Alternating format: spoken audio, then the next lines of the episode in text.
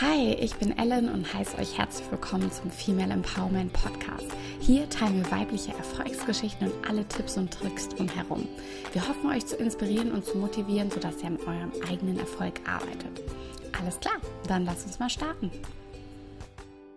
Hallo und herzlich willkommen zum Female Empowerment Podcast. Heute ist Farina Schurzfeld bei mir. Farina ist Gründerin der Online-Therapie-Plattform Selfie, die psychisch erkrankte digitale Soforthilfe bietet. Sie lebte lange Zeit in Australien, wo sie als Teil des Gründungsteams von Groupon und General Manager von Airtasker in äh, Sydney und New York City arbeitete. Sie gründete außerdem Sydneys größten Coworking Space, TSL, der heute mehr als 400 Mitglieder hat. Farina hat einen Master of Science in Betriebswirtschaftslehre und wurde 2017 in die Top 30 Under 30 von Forbes gewählt.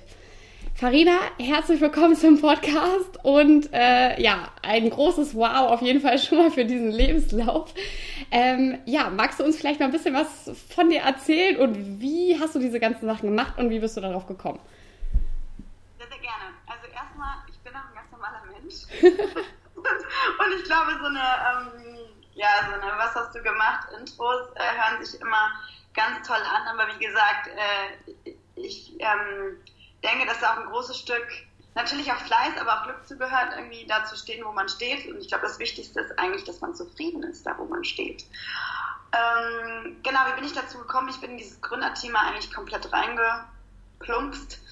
Ähm, nach einem Masterstudium in äh, Sydney oder während einem Masterstudium äh, durch eine Intro zu äh, damals Rocket Internet, die das Land im Endeffekt für sich entdeckt hatten und gleichzeitig halt mehrere Ventures auf einmal gestartet haben und gesagt haben, hey, wir suchen ja irgendwie noch äh, Hands-on Support, hast du nicht Lust, dich damit irgendwie einzubringen? Und ich muss ehrlich sagen, ich hatte weder das Wort Startup noch Founder noch irgendwie äh, Rocket Internet schon mal gehört. Ich, das musste ich dann tatsächlich googeln. Ähm, und ja, bin dann im Endeffekt ein bisschen reingerutscht ähm, in das Gründungsteam von äh, Groupon Australia, äh, Australia New Zealand und habe Groupon mit aufgebaut, ähm, anderthalb Jahre, hatte dann ja das Klass der Klassiker für Rocket, glaube ich, von vier auf 320 Leute in irgendwie einem Jahr und drei Monaten. Ähm, Krass.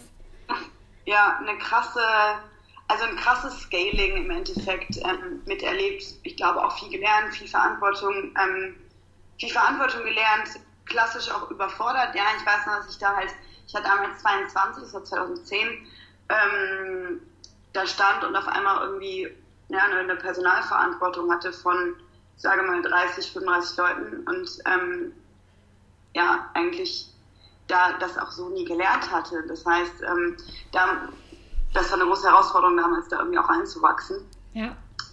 Ähm, genau, habe das gemacht, dann bin ich äh, nach anderthalb Jahren habe ich eigentlich für mich gesagt, so dieses ganze Rocket-Ding ähm, ist spannend, ich habe viel gelernt, ich habe viel mitgenommen, ich habe viel gearbeitet.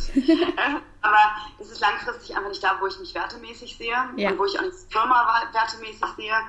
Und bin dann eigentlich auf dem Weg, gerade mit gepackten Koffern nach Südamerika, um zu reisen, gestoppt worden von zwei australischen Jungs, die ähm, ich über eine Ecke kannte, die Airtasker gegründet haben, einen ähm, Online-Marketplace für äh, so Minijobs. Mhm und Online Marketplace hatte ich halt vorher gemacht, ähm, fand das Konzept super spannend, weil es so ein bisschen so ist, so Neighborhood Help.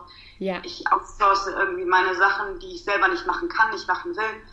Ähm, und ja, bin da im Endeffekt wieder, ich will nicht sagen reingerutscht, aber schon reingeplumpst. ähm, und habe das zweieinhalb Jahre gemacht und auch dieser Coworking Space ist daraus entstanden, dass wir in einem riesen Büro saßen von unserem Investor, der ja. viel zu groß war und gesagt haben, hey, uns fragen dauernd Leute an, ob sie mit uns hier sitzen können. Warum bauen wir das Ganze nicht ein bisschen schön um und nutzen die Opportunity so? Also ja. das sind wirklich Sachen, die irgendwie nicht von uns proaktiv, oh, da ist eine Marktlücke bei Coworking Spaces, sondern ja. es war eher so, wir merken gerade selber, da ist eine Marktlücke, weil uns jeder fragt. Okay, ähm, cool. Also nicht so dieses klassische, äh, ja, wo ist meine Nische, wo äh, geht man hin, sondern echt immer irgendwie äh, reingeplumpst, sage ich jetzt mal. Ähm, aber man muss natürlich auch offen sein ne, für die Sachen. Also wenn man, ähm, hättest du gesagt, ja, ist vielleicht eine gute Idee, aber ähm, kann ja irgendwer anders machen. Also man muss ja schon auch bereit sein dafür, ne? Ja, voll cool. Glaub, gewisse, genau, also ich glaube, es ist eine gewisse Neugierde, die man selber hat. Mhm. Ähm, bin extrem neugierig, glaube ich. Ich glaube, ich kann auch sehr ähm, wie sagt man, ambitious sein, also so äh, ehrgeizig, ehrgeizig mhm. machen. Genau. Das glaube ich, ähm, wie gesagt, gepaart mit der Neugierde, ähm, gepaart mit keiner Angst und einfach zu ja. sagen, ich schau mal, ich schau mir das mal an. Ja, ja, voll cool. Also einfach auch diese Portion Mut zu haben da, ne? Ja. Genau. Cool. Genau. Und ich, gerade bei Frauen übrigens so ein Ding, dass man halt ja. sich Dinge nicht unbedingt so zutraut. Und das sehe ich auch zum Beispiel bei den Leuten, die sich bei uns bewerben jetzt. Halt, mhm. Frauen fehlt oft der Mut. Mhm. Ja. Das stimmt. So eine Schritte zu gehen. Ja, ja, ich glaube, da hast du voll recht. Ja, und hier dein aktuelles Projekt, sage ich mal, dein aktuelles Business ist ja Selfie. Kannst du das irgendwie mal ein bisschen genauer noch erklären? Wie seid ihr da auf die Idee gekommen, also Leuten online zu helfen äh, bei psychischen Erkrankungen? Also du hast ja, glaube ich, noch zwei Mitgründerinnen, ne? Äh, ähm, Nora Blum und Katrin Bernbach. Oh, genau, ja, okay. Genau. Also wir kommen ja alle drei aus ganz unterschiedlichen Bereichen. Ne? Also Nora und Kathi sind beide Psychologin. Ich bin ja, wie gesagt, die BWLerin. Das heißt, der, nicht die, ja, die Fachfremde im Endeffekt. Mhm. Und wir sind aus unterschiedlichen Richtungen auch drauf gekommen, weil Noras Mama ist Psychotherapeutin, das heißt, Mama hat sich schon immer beschwert irgendwie, dass der Anrufbeantworter voll war. Ähm, Kathi hat in der Charité als Werkstudie im Endeffekt die Aufgabe gehabt, Bewerber abzulehnen, ähm, ja. weil keine Plätze da sind. Also dieses Thema Wartezeit. Und ich habe halt damals meine Mama jemanden gesucht vor ähm, knapp drei Jahren, einen Psychotherapeuten. Und komme aus einem kleinen Örtchen in, in NRW und äh, da sind die Wartezeiten die längsten Deutschlands und es war wirklich frustrierend. Und so sind wir irgendwie zusammengekommen und haben halt gesagt, wie kann man diese Lücke schließen? Und ich sag mal, damit haben wir das Rad auch nicht neu erfunden, weil gehst du nach Schweden oder skandinavische mhm. Länder, gehst du nach Australien, ist Online-Therapie schon ziemlich etabliert. Okay, ja, krass. Ja, also ich habe es auch schon mal gehört, dass es echt mega knapp ist, wenn man zum Psychologen will oder so. Auch in Hamburg ähm, habe ich schon von mehreren Leuten gehört.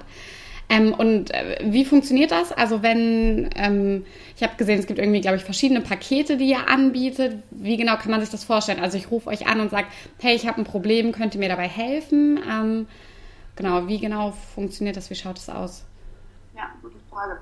Ähm, muss man sich vorstellen wie so ein E-Learning-Kurs. Also okay. wenn du jetzt irgendwie ja. Spanisch lernst, ja, ähm, auf so einer E-Learning-Plattform hast du halt auch irgendwie ähm, interaktive Übungen, du hast ähm, psychoedukative Texte, Grafiken und Videos, die du schaust. Und mhm. genauso ist es auch bei uns. Wir haben im Endeffekt eine klassische Therapieform, die Verhaltenstherapie digitalisiert, ähm, wo du wöchentliche Module hast, wo du wöchentliche Dinge lernst, zum Beispiel eine Tagesstruktur, negative Gedanken zu bekämpfen, solche mhm. Sachen. Achtsamkeitsübungen, ähm, also in verschiedenen, in verschied also aufeinander aufbauen im mhm. Endeffekt.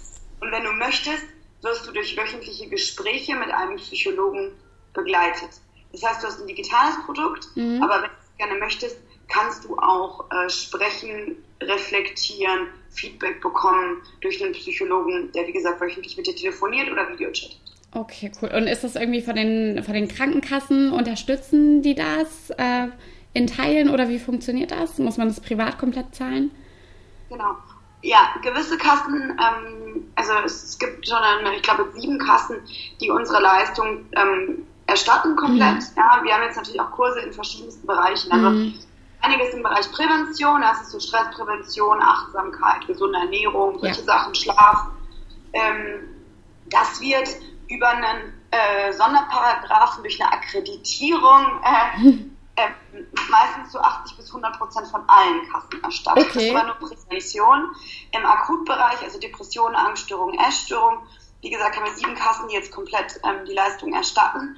Und bei den anderen zahlt man selber pro ja. Monat. Das mhm. dann so 30, genau, 30 bis 50 Euro pro Monat. Okay. Ähm, und kann das aber dann versuchen, von seiner Kasse auch zurückzufordern. Und das funktioniert auch in vielen Fällen. Ja, voll gut. Also dann ist ja echt äh, allen Seiten eigentlich gut geholfen. Ne? Also wenn man eine schnelle Hilfe braucht und ähm, das irgendwie finanziert bekommen muss, ja, Echt genau. richtig cool. Ja, ähm, genau. Hast du da irgendwie, siehst du da Stärken und Schwächen von eurem Unternehmen oder in der Branche? War irgendwas besonders schwierig durchzusetzen ähm, auf eurem Weg äh, zur Unternehmensgründung? Ja, also ich glaube, im Gesundheitsbereich zu gründen ist generell nicht so einfach. Mhm. Ja, also wie gesagt, vorher ähm, im Endeffekt im, im ganz klassischen E-Commerce Online-Marketplaces-Bereich gegründet. Das ist immer schon schwierig, ähm, aber ich würde sagen, Gesundheitsbereich einfach aufgrund der Reguli Regul Regulierung in den mhm, Markt. Ne? Ja. Auch voll zu einem gewissen Grad, aber A, Regulierung, B, Stakeholder. Also die Stakeholder, die du im Markt hast, ja. die Krankenkassen, ähm, ich sag mal, wie Kliniken etc., da drehen sich die Mühlen halt deutlich langsamer. Mhm. Ja. Und als Start-up oder als junges Unternehmen hast du den Luxus nicht, so langsam zu agieren, ja. weil du einfach finanziell gesehen dich nicht so lange ja. aufstellen kannst, dass du so lange leben kannst. Ähm, das heißt, du brauchst ein gewisses Wachstum, du brauchst auch eine gewisse, gewisse Geschwindigkeit. Mhm. Und das ist im Gesundheitsmarkt wirklich schwierig. Ja, ja das glaube ich. Das glaube ich. Und ähm, wie habt ihr das am Anfang gemacht, als ihr ähm, euer Unternehmen gegründet habt? Habt ihr erst so, sag ich mal, Teilzeit gearbeitet und dann immer aufgestockt? Weil das ist ja auch, wie du gerade auch schon gesagt hast, finanziell auch immer so eine Sache. Wie seid ihr daran gegangen? Wir haben eigentlich relativ schnell den vollen Cut gemacht. Ich bin okay. ein bisschen später dazu gekommen, weil mhm. ich wusste, ich war in einem Job drin, wo ich auch nicht so schnell rauskam. Mhm. Ähm, aber wir haben alle im Endeffekt den, den, den, den, den harten Cut gemacht. Und okay. ähm, man muss es auch einsehen, also zum Beispiel so Produkt bauen, ja. Also man baut ja am Anfang immer so einen sogenannten ähm, MVP, also Minimum Viable Product, so das kleinstmögliche mhm. Produkt, um das zu testen. Und ähm, das kann man manchmal auch schon ein bisschen parallel machen, um mhm. dann zu gucken mit einer Pilotierungsphase, wo funktioniert das eigentlich, ja. ja? Ähm, sobald man Fremdkapital sucht und das ganze Thema eigentlich auch, ich sage mal, in eine, in eine Wachstumsphase bringen mhm. möchte, ähm, ein Investor investiert nicht, wenn du kein Risiko auf dich nimmst, das ja. Vollzeit zu machen. Ja. Weil wie soll der an dich glauben, wenn er selber nicht an dich glaubt? Ja, ja, ja, klar. Ja, das stimmt. Ja. Ja, weil ich glaube, das ist auch mal so ein, so ein schwieriger Schritt. Also auf der einen Seite hast du ja deine Sicherheit, sag ich jetzt mal, wenn du irgendwo angestellt bist. Ähm, und dann zu sagen, ja, okay, ich probiere was. Wann gehe ich diesen Schritt zu sagen, okay, ich nehme jetzt meinen ganzen Mut zusammen und mache das nur noch Vollzeit. Ne? Das ist, ähm, glaube ich, auch da fehlt, glaube ich, vielen Leuten auch so ein bisschen das Selbstvertrauen, äh, das dann zu machen. Ne? Und auch manchmal der, der Mut, gerade in Deutschland. Ich meine, du warst jetzt auch lange in Australien, ist es halt auch wir sind da auch ein bisschen anders eingestellt, glaube ich. Also wenn wir sagen, okay, wir haben einen guten Arbeitgeber, dann bleiben wir da und ähm, ja, Risikoaversität ist auf jeden Fall ein Thema, glaube ja. ich, in Deutschland. man muss sich immer im Kopf behalten, ich meine, was kann passieren, außer dass man failt, ja? Ja. Mhm. Man hat die Möglichkeit, irgendwie, tippt natürlich immer, sich kündigen zu lassen vom vorherigen Chef, ja. dann hat man die Möglichkeit, irgendwie Arbeitslosengeld zu bekommen. Es gibt in Deutschland die Möglichkeit, einen Gründerzuschuss zu, zu erhalten, wenn man Arbeitslosengeld äh, erhält. In NRW jetzt, mhm. glaube ich, ein Sonderprogramm für Gründung, wo du okay. 1000 Euro pro Monat kriegst, super spannend. Voll gut. Ähm, genau, also ich sag mal so, what's there to lose, ja? Ja, ja. ja. Außer Zeit und vielleicht finanziell gesehen eine gewisse, gewisse Opportunitätskosten, aber ja. dafür hat man was gelernt. Ja, aber coole, also coole Einstellung. Ich glaube, das äh, fällt nicht ein so einfach. Ähm, ja, echt mega cool. Ähm, und jetzt äh, eure Psychologinnen, ihr habt ja da mehrere, die für euch arbeiten. Wie viele seid ihr da? Wie ist das mit dem Arbeiten? Ist es eher flexibel? Jeder kann von zu Hause arbeiten, weil ihr ja auch viel online macht? Oder habt ihr ein Hauptbüro, wo immer alle zusammenkommen? Genau, also es sind jetzt knapp 30 Leute. Ähm, mhm. Und es sind nicht immer alle da. Gerade die Psychologinnen, die die Betreuung der ähm, Kunden oder Nutzer machen, die sind auf Stundenbasis. Ne? Mhm. Also ich sag mal, ich kann eh nicht 40 Stunden jemanden übers Telefon betreuen. Mhm. Äh, ich glaube, da werden die ranbösig. Ja. Also das funktioniert einfach nicht. Äh, die kommen aber tatsächlich alle noch in unser Büro. Also momentan haben wir gesagt, einfach auch, weil wir damit den direkten Kontakt zu den mhm. Nutzern haben und irgendwie das Feedback bekommen und auch uns gerne alle sehen, ist es schon so, dass wir in Berlin im Prenzlauer Berg ein Büro haben, mhm. wo wir da einen ausgehen. Klar kann man, ähm, haben wir die Möglichkeit, leben ja irgendwie da auch im, in der Berliner Startup-Bubble, ähm, Flexibilität zu geben. Ja, wir haben Kernarbeitszeiten, aber generell können die Leute remote arbeiten. Wie gesagt, ich bin ja auch gerade in Luxemburg. äh, oder oder ähm, ja, also von anderen oder mal zeitlich gesehen ein bisschen flexibel sein. Aber ja. wir versuchen schon irgendwie ein gewisses, eine gewisse Firmenkultur aufzubauen, in dem wir alle auch präsent sind. Ja, ach, mega cool. Ähm, und ich, also kannst du irgendwie sagen, wie viele Stunden so, so die Woche arbeitest? Ähm, ist, es, ist es sehr viel? Ähm, gerade als junge Unternehmensgründerin ist das ja ähm, manchmal ein bisschen tough, würde ich sagen.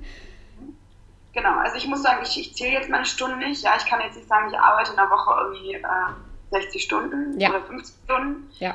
Äh, ich glaube, es sind bestimmt mehr als 40, aber ich glaube auch nicht, dass es 100 sind. Mhm. Ähm, irgendwo dazwischen pendelt sich das, glaube ich, ein und es variiert. Ich muss sagen, da ich ja diese, ich mache das jetzt halt schon ein paar Jahre, ne? Ja. also 10 ist acht Jahre her. Ähm, ich arbeite definitiv nicht mehr das Pensum, was ich noch gearbeitet habe ja. mit irgendwie ähm, 22 oder 21 bei Rocket, weil ich auch nicht glaube, dass das nachhaltig ist und ich auch nicht möchte, dass mein Team irgendwie, dass wir im, im, im, im psychologischen Bereich arbeiten und die Hälfte meines Teams mit Burnout nach Hause ja. geht. Ja, also wirklich so. Ja.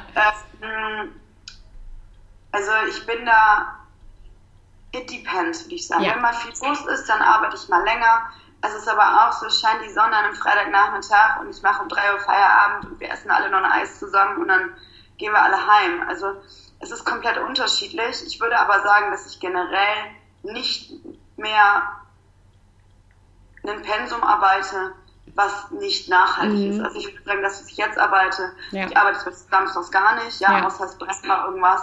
Sonntags mache ich vielleicht immer zwei, drei, vier, fünf E-Mails, die irgendwie ja. wichtig sind, aber eigentlich ist es Holy Weekend und auch unter der Woche mache ich viel Sport, also ich bin da schon Voll gut. Relativ entspannt. Ja, aber eigentlich auch total gut, dass du nicht weißt, wie viele Stunden du so arbeitest, weil dann nimmst du das gar nicht so, hm, ich sag jetzt mal, als klassische Arbeit wahr, ne? Also es ist so, ähm, scheint dir ja dann nicht viel auszumachen, sage ich jetzt mal so. Ja.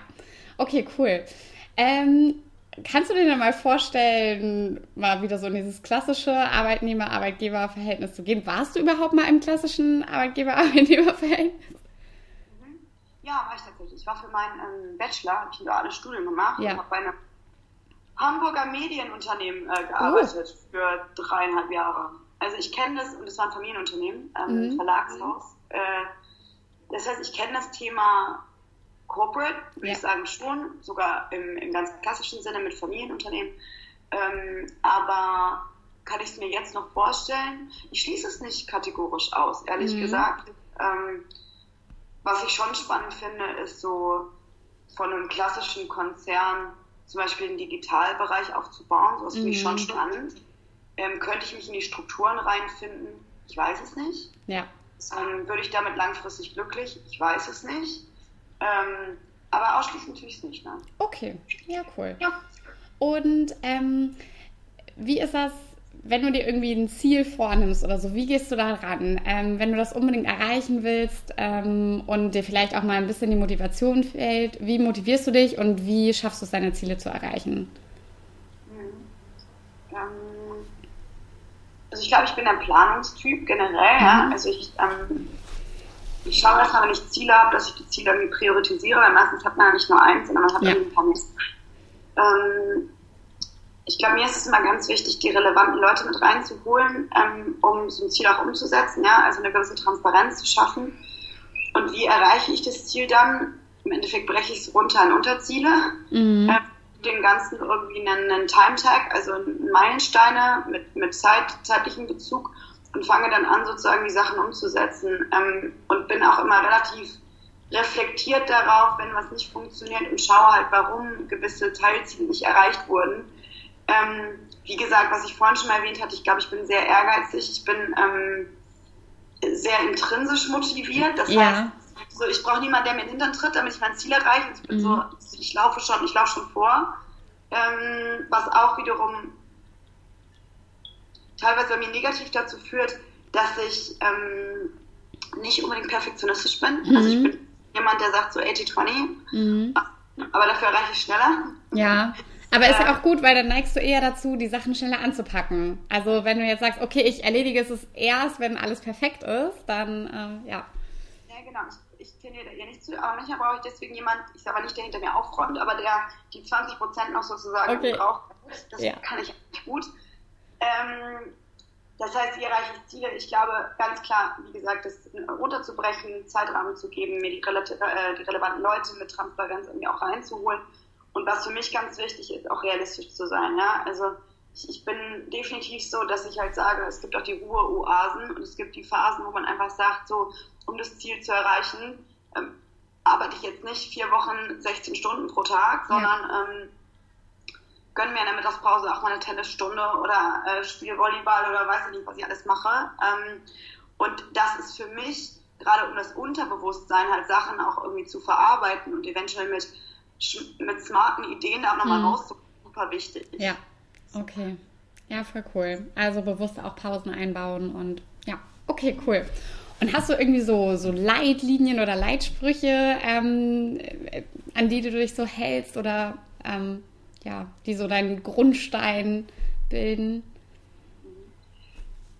Das wäre jetzt kein Satz, glaube ich, den ich jetzt sagen würde, aber ähm, was ich immer, ähm, was mich treibt oder was ich ganz wichtig finde, ähm, ich weiß nicht, ob du das kennst, es gibt ein Buch ähm, von John Strzelecki, The Big Five for Life. Ähm, da geht es ein bisschen darum, dass man die fünf ähm, ja, sind nicht Säulen, aber die fünf Dinge, die definiert, die man am Ende seines Lebens erreicht haben mhm. muss, um zurückzuschauen und zu sagen, es war ein erfülltes Leben. Okay, cool. Ja. Daraus definiert man so ein bisschen seinen Zweck der Existenz, also ähm, warum man eigentlich da ist. Ja. Und für mich ist es ganz wichtig, und ich glaube, das motiviert mich, dass ich gerade was mache, was mit meinen Big Five extrem in, in Kongruenz steht. Ja. Und ähm, was ich auch mit der Firma leben kann, wo ich sage, irgendwie die Kultur, die wir aufbauen, das Ziel, was wir gemeinsam erreichen, ähm, der Zweck der Existenz der Firma ja. ähm, spricht zu großen Teilen auch dem Zweck der Existenz von mir persönlich. Und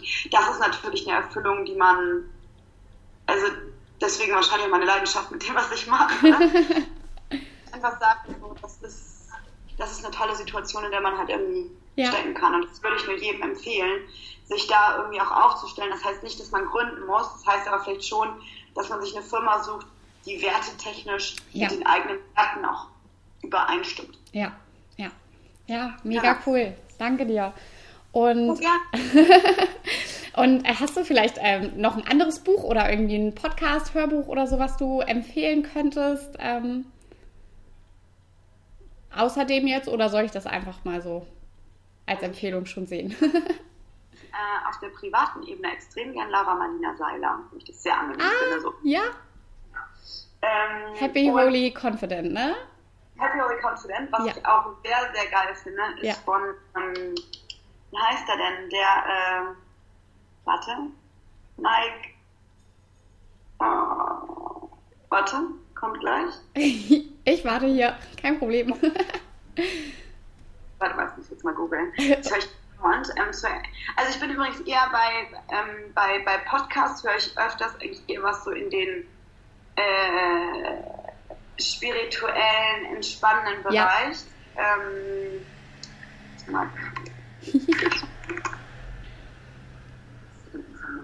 ich so schwankend. Der ist auch gerade beim Female, Female Future Force von Edition F. Oh, okay, warte.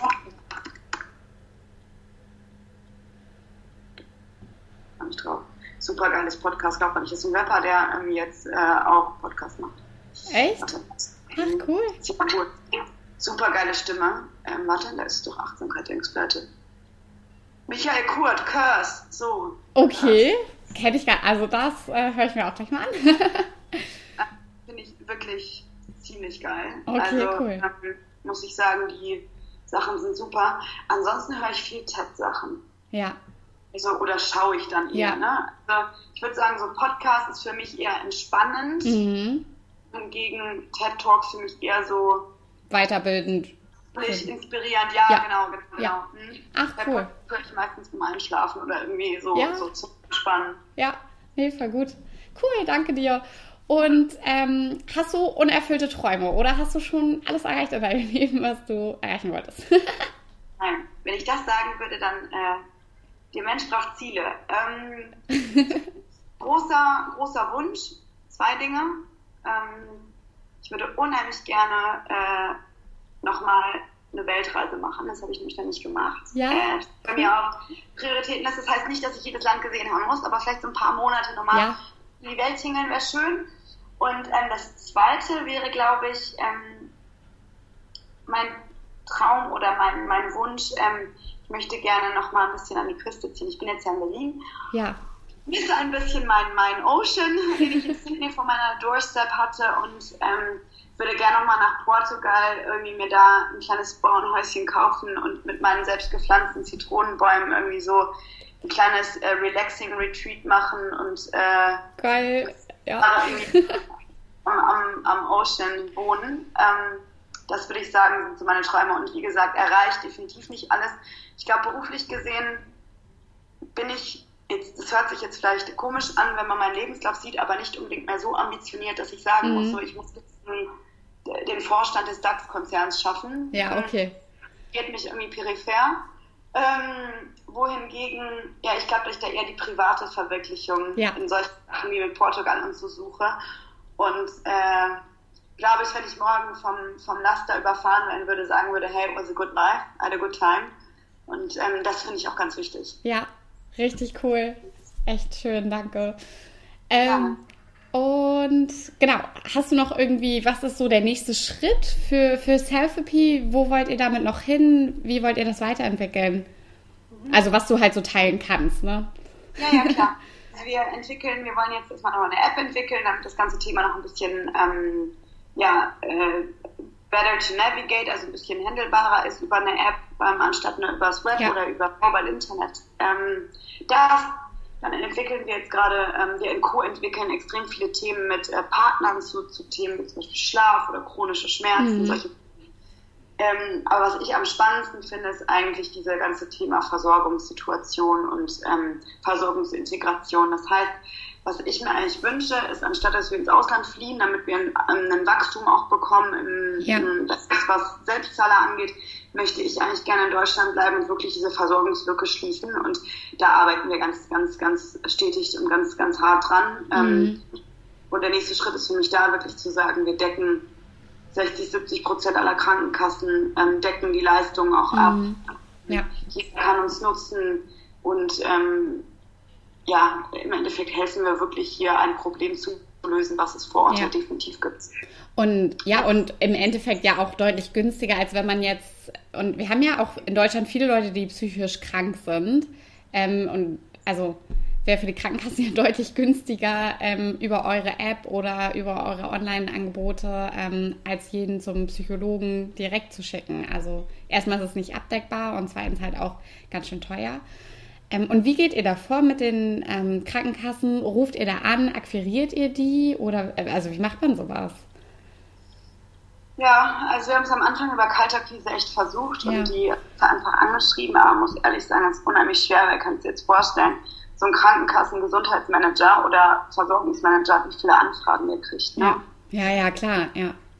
Und eigentlich hat es nur geklappt über eine gewisse Markenwahrnehmung. Mhm. Also Presse, ähm, ja, im Endeffekt Presseartikel, Werbung, äh, bei, bei Events wirklich vor Ort zu sein, irgendwelche Wettbewerbe zu gewinnen, solche Sachen. Mhm. Also über eine Zeit eine Studie zu machen, klar, ja. solche, solche Medizinproduktzertifizierung, Datenschutzsachen mhm. zu erfüllen, ja? ja. das ist ein bisschen der Hygienefaktor, aber im Endeffekt das Wichtigste eigentlich, dass die zu dir kommen und diese Marke entweder schon mal gehört haben mhm. ähm, oder damit sogar schon mal in Berührung gekommen sind. Ja, Okay, aber ich glaube, ihr seid da echt auf einem guten Weg, auch äh, Online-Marketing und so. Ähm, also ich war ja auch ein paar Mal bei euch auf der Website und äh, also man landet dann schon schnell wieder da oder ähm, also echt super. Also ich finde es auch eine tolle Website und ähm, man versteht es auch relativ gut so, ne? obwohl es ja ein sehr komplexes Thema ist. Ja, ja. ja. Ich glaube, da gibt es noch viel, man kann auch vieles verbessern mit Sicherheit, aber ich glaube, Step by Step. Ja, ja, nee, ist schon ja. echt ziemlich cool. Ja, ich habe noch so ein paar allgemeine Fragen, die ich dich gerne noch fragen würde. Gibt es irgendwie Personen, äh, die du gerne mal treffen willst oder die dich besonders inspirieren? Wow, das ist eine gute Frage. Wen würde ich gerne mal treffen? Ähm, Angela Merkel. Ich auch. Ich auch. Also wenn es eine Person gibt, die ich gerne mal treffen würde, also in Persona, dann wäre das Angela Merkel. Ja, und ich glaube, ich würde sie fragen, ähm, was sie eigentlich so tagtäglich macht. Ich glaube, das würde mich interessieren. Ja. Mhm. Ansonsten, es gibt viele, viele, viele Leute, die ich gerne mal treffen würde. Einige davon sind leider schon, äh, schon verstorben. Also zum Beispiel so jemand wie Nelson Mandela. Ja. Also solche so Ich glaube, das wären so, so die Mutter Theresas, wären diejenigen, die ich wirklich gerne mal getroffen hätte. Ja. Ähm, vielleicht würde ich auch gerne mal Trump treffen, um ihm zu sagen, was er, was er voller Mensch ist. Ähm, aber ja, ich glaube tatsächlich, am liebsten würde ich Angela Merkel treffen. Ja, richtig cool. Richtig cool, würde ich auch gern, ja. Ähm, und was glaubst du, braucht man, um so eine tolle Unternehmerin zu werden, wie du es bist? Eine Portion Mut, ein bisschen eine Prise Craziness, Vermögen und ganz viel Spaß. Cool. Danke dir. Und bist du eher Pessimist, Optimist oder Realist, wenn man das so pauschalisieren kann? Von Optimist. Okay, cool. Und Aber sind wir übrigens nicht alle drei, ne? Also ich glaube, da sind wir übrigens äh, ich klar Optimist, Nova ja. Optimist, Realist und Kati Pessimist. Echt? Also Aber dann seid ihr ja perfekt ja. aufgestellt. Da seid ihr ja super perfekt aufgestellt. Ja. Habt ihr alle Sichten vertreten? Ein witziges Beispiel, dass wir immer mal bei einem, bei einem Investor unserer, unser Exit-Szenario, also mit welchem Wert verkaufen wir die Firma. Und ja. ich war, glaube ich, dann irgendwie bei 100 Millionen, ja. äh, war bei 40 und Kathi hat gesagt, wir verkaufen gar nicht. Geil. Ziemlich gut, aber dann, äh, das passt ja echt ganz gut, dass ihr alle Seiten so vertreten habt. Ich hab schon, ja, ja. ich hab schon. Ja, richtig gut. Und warum glaubst du, gründen so wenige Frauen? Also ich glaube, das hat immer noch ein bisschen was Gesellschaftliches und Kulturelles. Naja, kulturell weniger als gesellschaftlich, glaube ich. Ich glaube, ähm, und anthropologisch vielleicht, das nochmal zu dem Gesellschaftlichen hinzu. Ich glaube generell, dass es als Frau ähm, von den Charakterzügen, dass das Thema Mut zum Beispiel, ja, ähm, mhm. nicht unbedingt was ist, was uns als Mädchen in die Wiege gelegt wird. Ja. Ähm, ich glaube auch diese Risikoaversität ist auch eher was, was noch mehr bei Frauen als bei Männern vertreten ist, mhm. Ähm, was ja auch wiederum mit Mut so ein bisschen zusammenspielt. Ich glaube, klar kann man sagen, dass, dass es auch manchmal gar nicht so einfach ist. Ich, meine, ich bin jetzt auch 31 das Thema Familienplanung und irgendwie Gründen dann so zusammenzubringen. Mhm. Ich glaube, da haben Frauen auch Angst, wie das halt überhaupt funktionieren kann. Ja. Ähm, das ist mit Sicherheit ein Faktor. Ja, und ich meine, wenn man die fachliche Qualifikation ansieht, sind wir Frauen besser qualifiziert als die Männer, ja. Und ja. Ähm, ich glaube, ja, das ist, das ist, dass der primäre Faktor auf jeden Fall das ist, dass sich trauen. Dass sich trauen und dass sich selber zutrauen. Mhm ja. in dieses Bereich zu gehen. Ja, voll cool. Ja, ich hoffe, dass sich dann noch mehr Frauen trauen und äh, dass du da auch ein gutes Beispiel setzt, auf jeden Fall. ähm, was rätst Also, finde ich schon. ähm, was rätst du einer Frau, die jetzt irgendwie unglücklich ist im Studium oder im Job? Ähm, weiter durchziehen, abbrechen? Was würdest du, also pauschal ist es wahrscheinlich schwierig, aber so eine gewisse Tendenz, was würdest du empfehlen? Ich habe leider gerade nur den zweiten Teil der Frage Ach so, verstanden. Entschuldigung. Äh, was rätst du einer Frau, die unglücklich ist in ihrem Studium oder in ihrem Job? Würdest mhm. du ihr empfehlen, weiterzumachen oder komplett zu cutten? Also pauschal, wie gesagt, ein bisschen schwierig, aber... Pauschal schwierig. Ich glaube, das ist wie, als wenn du in einer Beziehung unglücklich bist. Das würde ich ja. pauschal trennen oder nicht trennen. Und ich glaube, was ich immer raten würde, ist erstmal sich hinzusetzen. Ähm, das hat meine Mama mir mal gegeben, diesen Rat, und das fand ich super hilfreich. Und das Ganze versuchen, von der emotionalen auf die rationale Ebene zu bringen und einfach ja. zu überlegen, was finde ich schön daran und was finde ich irgendwie nicht so schön daran. Das mal wirklich aufzuschreiben. Ja. Ähm, darüber nochmal ein paar Nächte zu schlafen und ein bisschen Zeit zu geben, das Ganze auch zu reflektieren, mit Leuten drüber zu sprechen, ja. sich auch das Feedback zu holen. Also auch gerade ähm, das ist gerade so ein Männerthema auch. Ich glaube, wir Frauen sind da noch eine Spur offener, uns wirklich auch mal einen Rat zu holen. Das würde ich wirklich, ähm, wirklich empfehlen. Ähm, und wenn es sich über längere Zeit wirklich nicht gut anfühlt, würde ich schon sagen, überlege dir mal eine Veränderung, äh, ja, zu einer Veränderung zu kommen ähm, oder eine Veränderung hervorzurufen. Aber wie gesagt, kategorisch jetzt zu sagen, also ich glaube, langfristig unglücklich sein ist schwierig. Ja. Egal in welcher Situation, ob, wie gesagt, ob Job oder Beziehung, Wohnort, was es auch immer ist. Ja. Ähm, und unglücklich sein, glaube ich, fest daran, hat auch eine Auswirkung, dieser psychische Faktor auf unseren Körper. Ja. Und deswegen langfristig unglücklich sein sollte man nicht, sollte man versuchen, was zu verändern. Voll der schöne Rat, also echt ähm, voll gut gesagt auch, finde ich. Also ähm, ja, das erstmal irgendwie äh, für sich auf die Linie zu kriegen, zu rationalisieren. Ähm, ich glaube, das ist echt ein guter Weg. Also, wenn du jetzt 18 wärst ne? und gerade deinen Schulabschluss gemacht hättest, was würdest du machen? wenn ich jetzt 18 wäre? Ja. Weltreise. Weltreise. Cool.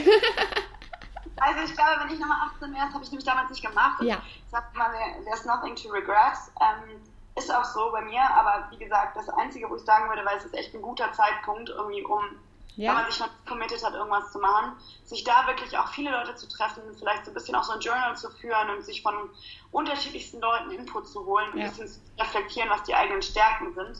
Ähm, ich glaube, ich würde immer wieder erst in ein, in ein in ein existierendes Setting reingehen, bevor ich was selber machen würde, weil ich einfach auch sage, man kann A, inhaltlich ein bisschen mehr lernen, ähm, wenn man in einer festen Struktur ist. Mhm. Ähm, man hat auch Mentoren vielleicht, Chefs, Teamleiter etc., die einem einfach noch was beibringen können, ähm, wo man von Leuten lernen kann und nicht nur on the job ja. lernt. Ähm, deswegen glaube ich, da eventuell, das heißt ja nicht, dass man ein Großkonzern muss, aber eventuell so ein bisschen fachliche Erfahrung zu sammeln in einer existierenden Firma würde ich schon empfehlen und dann einfach äh, zu schauen, was man danach machen will. Wie gesagt, jetzt mal davon ausgegangen, ja. ähm, dass man schon studiert hat oder studieren möchte oder vielleicht gar nicht studieren möchte. Ich glaube, das muss jeder für sich selber entscheiden. Manche Leute wissen das ja irgendwie. Ich wusste mit 18 absolut nicht, was ich machen will. Ja. Ähm, hätte mir jemand gesagt mit 18, dass ich heute das mache, was ich mache, hätte ich gesagt, so, glaube ich nicht. Dementsprechend, you never know, your life is a journey, whatever. Ja. ja. Okay, cool. Und hast du irgendwelche Tipps und Tricks für Selbstbewusstsein, wo wir ja jetzt vorhin gesagt haben, okay, Frauen sind nicht immer so ganz mutig und ähm, sich se seiner selbst so bewusst. Hast du da irgendwelche Tipps und Tricks? Ja, ähm, für mich auf jeden Fall mit einem guten Freundeskreis, ähm, die auch einfach diese, diese Bestätigung einzufordern. Also vielleicht auch einfach mal zu fragen, hey, was denkst du, woran bin ich gut, woran bin ich mhm. nicht so? Ja ähm, und sich mit Leuten zu umgeben, die vielleicht auch gut darin sind, ein bisschen, ein bisschen Wärme, ein bisschen Bestätigung zurückzugeben mhm. und nicht diejenigen, die die Energiesauger sind. Ähm, das ist, glaube ich, ganz wichtig. Ähm, klar gibt es einiges an Büchern, wo man auch irgendwie sagen kann, ähm, da kann ich mich mit beschäftigen oder Podcasts, wo man einfach sagt, ähm, das hilft mir, Selbstliebe ja. zu lernen Themen. Ja? Ähm, das mit Sicherheit auch. Aber ich glaube vor allem auch sich selber zu reflektieren und einfach zu überlegen und selbstkritisch zu sein auf eine gewisse Art und Weise und zu schauen, wo bin ich gut, wo bin ich nicht so gut drin und wirklich Erfolge auch bewusst wahrzunehmen. Ja. Und auch die kleinen Erfolge, ja. Ähm, das bei mir zum Beispiel in der Küche, ich bin da nicht so, nicht so ein grünen Daumen, aber ich habe so einen Kaktus, der ist einen halben Meter groß und ich freue mich da immer drüber, weil ich immer denke, so, ja, ich kann das doch, ich kann das doch. Der braucht halt kein Wasser, aber ist auch nicht schlimm, weil ich habe keinen grünen Daumen und die muss ich halt nicht gießen, aber bei mir Ja, und darüber freue ich mich dann umso mehr. Oh Gott, ja, ich habe genau dasselbe Problem. Ich habe eine Kollegin und die war jetzt vier Wochen im Urlaub und die hat so zehn Pflanzen bei uns im Büro stehen. Und ich weiß immer nicht, ob ich zu viel gieße oder zu wenig oder sonst irgendwas. Und dann war es ja auch noch so scheiße heiß. Und ich dachte immer, oh Gott, hoffentlich sterben diese ganzen Pflanzen nicht. Und ich habe mich so gefreut, dass diese Pflanzen nicht gestorben sind in diesen vier Wochen. ja. Okay, und allerletzte Frage. Hast du noch einen Erfolgstipp für alle, die irgendwie was starten wollen? Wie, wie kommt man auf die Tour?